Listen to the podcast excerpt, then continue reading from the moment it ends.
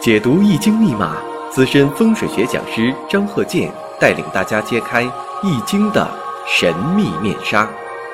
周易新天地，五行解奥秘。请听周易五行。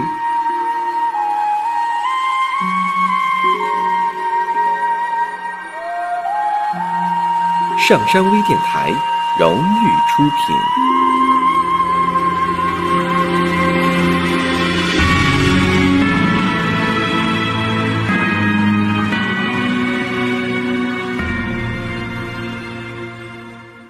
大家好，我是张鹤剑。呃，周一五行啊，咱们继续讲我们的例子。首先呢，我们讲一下生日五行，那就是用生日时辰，你的生日时辰化解出来的，对你人生有指导意义的。那么呢，为什么说这个四柱对人生呢有一个指导意义呢？它不是讲迷信。如果你把它当做科学来研究，它真就能指导人生。不要把它当做迷信来研究，因为什么呢？现在很多社会上一些现象啊，总把这个当做迷信来研究，搞得这个、呃、神乎其神、五迷三道的，那不行。因为什么呢？这个为什么说它是啊、呃、科学呢？用科学来研究呢？因为这个大自然呐有规律可循。人生呢也有规律可循，我经常讲这个事情，不是说人生啊它是随机的，完全随机的，是吧？完全是无规则的布朗运动，没有规律可循，不是这样的。当然了，它也有一些啊特例，确实呢，人生呢有一个呃偶然事件，偶然事件还挺多，但是呢万变不离其宗。我们不能说完全都是宿命论，你说一切都是命运的安排，这也不对。偶然事件也是有的，但是呢，偶然也有它必然的存在。以前我经常举这个例子，我说这个自行车没有闸，自行车没有刹车，没有闸，肯定是要撞人的，肯定是要撞某个东西的，自己是要受伤的。那么至于说撞谁是偶然的，但是自行车没有闸、没有刹车，撞人则是必然的。下面呢，我们看这个例子：甲辰、丙子、戊申、庚申、前兆。那么我看一下，首先呢，年上透出个七煞，月上呢透出丙火，好像是在生他戊土日主。但是实际上，这丙火无根。什么叫根呢？就是天干在地支上得有同类，它没有同类。周围一片克泄号，你看地支呢，申子辰合成水局，合成财局了，实际上还有个申金，全是泄它的。所以这个五行呢，可以认为是重格，但是呢，你不要围绕着这个又是重格啊，重不重啊，给自己累够呛哈、分析这个。啊，头发都累白了，啊，研究了二三十年了也没突破。那么我们看这种五行的关系，走在大运庚辰流年，我们看一下壬午年会发生什么事情？哎，大家一看，哎呦，这不是张教授你以前讲这个子午相冲吗？子午相冲见血光啊！你分析的大概呢是对的。但是呢，首先我们讲一下分析的过程。你看这个生日五行，它年上透一个七煞，然后下边一片克泄耗，时上呢又一个庚金食神，食神跟甲木还相克。那甲木代表什么呢？甲木代表啊，神经系统、胳膊腿儿都可以用甲木来代表，头也可以用甲木来代表。那么呢，你还得分析呢，这人是做什么工作的？他的可能是子午相冲见血光是在什么程度上？因为他与工作也有关系。你像说这个人呢，干的是重体力劳动，而且呢还很危险，高危职业，那他这种子午相冲呢，受伤的面就非常大。假如说呢，他干的是一些文职工作，不经常接触这些高危的一些环境。那这个子午相冲呢，兴许他不是受伤，兴许他是做手术。所以啊，这个分析呀，最终得出结论呢，你必须全盘考虑，通盘考虑。这就像做天气预报一样，那天气预报员不是说的告诉你今天天气好，明天天气不好这么简单。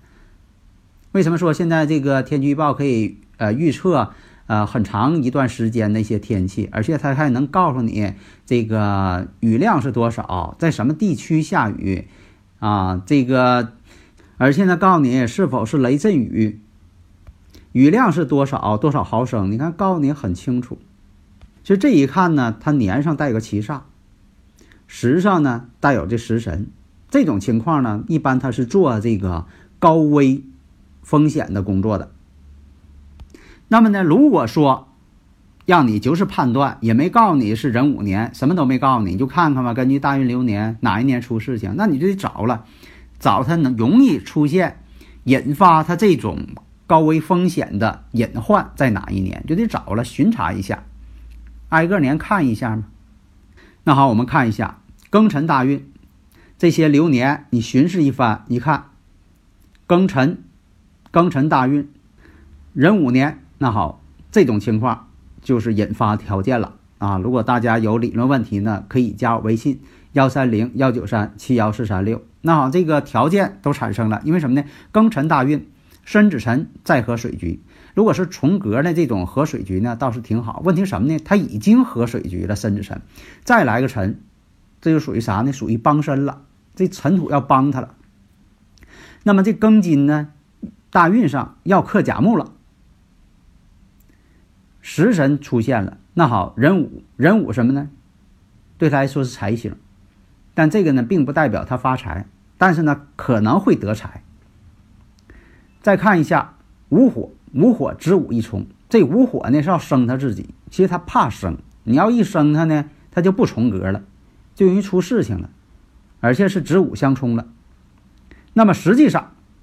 在壬午年庚辰大运，壬午年是受了重伤，因为他的职业呀是一个装卸工人，场地上啊堆了一些他卸载下来的一些木料，然后用铁链子给它固定好，把这个原木嘛都给它码成堆儿嘛，像山一样是吧？他突然发现呢，这个木堆上这铁链子。拽偏了，这木堆呀歪了，容易出危险呢。结果呢，他就上去要把这个铁链呢啊，要重新啊给他这个打桩一下。结果正在他扶的同时啊，这铁链呢就蹦开了。结果这铁链呢打在他腿上了，把他腿打的严重骨折。所以你看，这个子午相冲，搁这儿见血光了。第一点呢，他必须你得判断出来。他是这个喜用神，是重格也好啊，还是弱也好啊？那么再看一下，我说这个生克制化，行冲合害，你还得看一下他这个生日时辰这八个字原局怎么样啊？原局有七煞，有食神，那这一看呢，他不是干文职工作的人。那么呢，我再教大家看一下，你说他这个受伤了，你断的也对，那你说？那么他是怎么个受伤方法啊？你看呢，庚金出现了，它本身就带这个金克木，金克木啊，被什么打伤呢？铁链打伤的。你看在这儿呢，铁链属金嘛，金克木嘛，把腿打了嘛。四肢呢，其实属木的，它也是木的一部分。那铁链子绑什么呢？铁链是绑木的，它本身就是这个把木头要想啊堆起来嘛。这你看，在这个生日五行上都显示出来了，就是庚金克甲木，铁链子绑木，结果这个铁这个铁锁呢蹦开了，把自己腿又打了。当然了，你要能断出来说那一年的受伤，这已经是啊及格了，这已经行了，不用这个断太细了。当然，你说有那人他就愿意较真儿啊，那你说这个这个较真儿呢，你就得把这事儿呢说的哎更仔细一些嘛。那这情节犹如啊，这个录像一样，是吧？都浮现在你的眼前。那我们再看辛巳大运，己丑年会怎么样？辛巳大运这巳火呢又生他了，其实他就怕生。那么呢，再看一下流年，流年的己丑，这己丑呢，你看又帮他了，他就怕生，他就怕帮，要重格嘛，你不能帮，你一帮呢就帮倒忙。那我们看一下子丑相合，比肩劫财。这个呢，你先考虑一下，我再说说刚才那个呃骨折为什么说的这个。那你说还有人问了，那？你还说是壬午年，那财星到位呀？是啊，也是财星到位啊。因为他受伤之后呢，单位呢确实给了他一部分这个补助，那也不用上班了，给你一些这个呃财务上的补助。你看这个呢，它也叫来钱。当然了，这个钱呢，它不是说的这个呃其他方面的哈，这属于是这个呃医疗啊。啊，治疗啊等等这方面，单位给他的补助。那么这个出现这个辛巳大运，己丑年了，己丑年会出现什么状态呀？辛巳大运，伤官出现了，事与申合了。当年呢是离职了，就说他不再做这个装卸工工作了，太辛苦了哈。合伙开饭店。其实他这个五行啊不适合开饭店，大家一定要记住啊！不要看别人干啥你干啥啊！说那人这个开饭店挣钱了，我也开，是不是？啊，民以食为天嘛，开了饭店就有人来吃的嘛！啊，不要那么想啊。那么呢，他不适合干这行，所以说干哪行啊，自己一定先看明白，看看自己的生日时辰适合干啥。这样说，你让武松去绣花，他再有本事他也绣不好。反而说武松太笨了，连花都不会绣，说他干错行了。那一年呢，合伙开饭店，为什么是合伙？大家可以考虑一下，为什么是合伙开饭店？开这饭店呢，结果赔钱。为什么是这样呢？比肩劫财出现了，而且己丑年呢又帮他了，一帮呢反而不行了。而且呢，子水子水是财星，当年流年子与丑合，子丑合土，水也合没了。他以水为财呀，水被合没了，他戊土嘛，我克者为其财嘛，他以水为财，所以说那一年赔钱。下面呢，我们看一下这个住宅五行这方面的住宅环境学这方面的一些例子。我们看一下这个户型，这是一个别墅，别墅呢，它是中间开门，中间开门呐。然后呢，它在门前呢挖一口井，在无论是别墅啊，你是这个四合院啊，是忌讳啊门前开井。这个开井的位置啊，必须拿罗盘呢把它啊找出来一个好位置，不能随便开啊。那么这个住宅呢，我们看一下，鬼山丁向，八运。那鬼山丁向八运。飞行图这个中宫是什么星啊？三碧四绿，碧绿风魔，碧绿风魔呢都属于木，中间一开井，井属水，那把这个三碧四绿属木这个碧绿风魔呀更给声旺了。然后大门呢开的又是东门，二黑五黄门，综合这些现象，你就可以判断了。那么呢，家里边。这个男士啊，精神上可能不太好，精神疾病。那么，女士呢？家中的女士呢？这个住宅家中女士呢，有外遇，家庭不和嘛。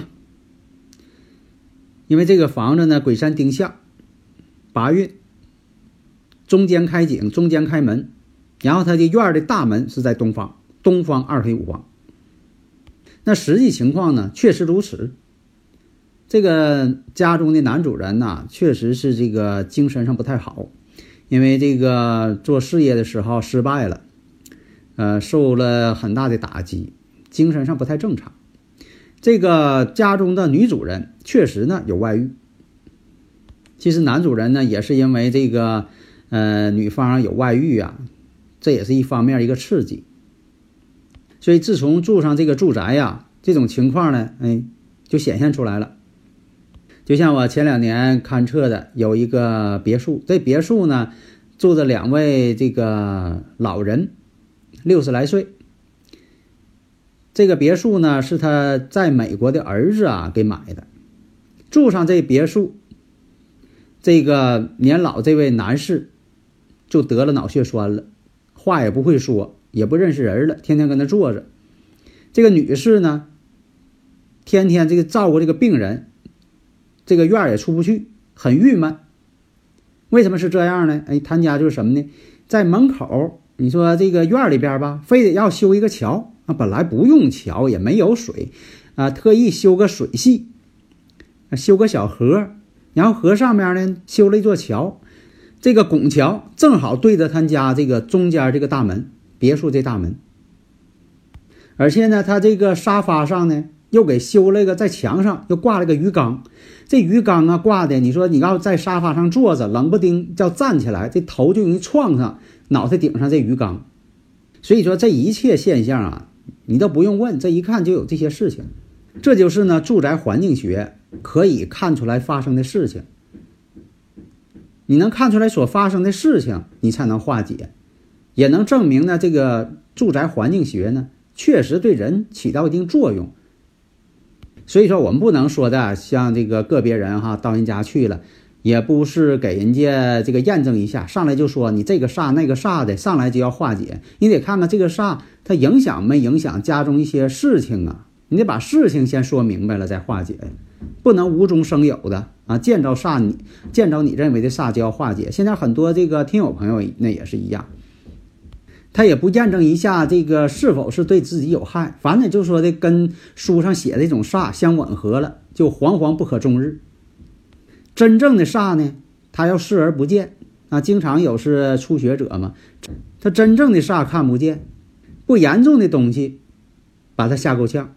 所以说呀，要把这个住宅环境学呀，真正的学问学到家。什么是对自己真正有威胁的？什么是，并不是说太严重的威胁。或者是根本不存在威胁。好的，谢谢大家。登录微信搜索“上山之声”或 “SS Radio”，关注“上山微电台”，让我们一路同行。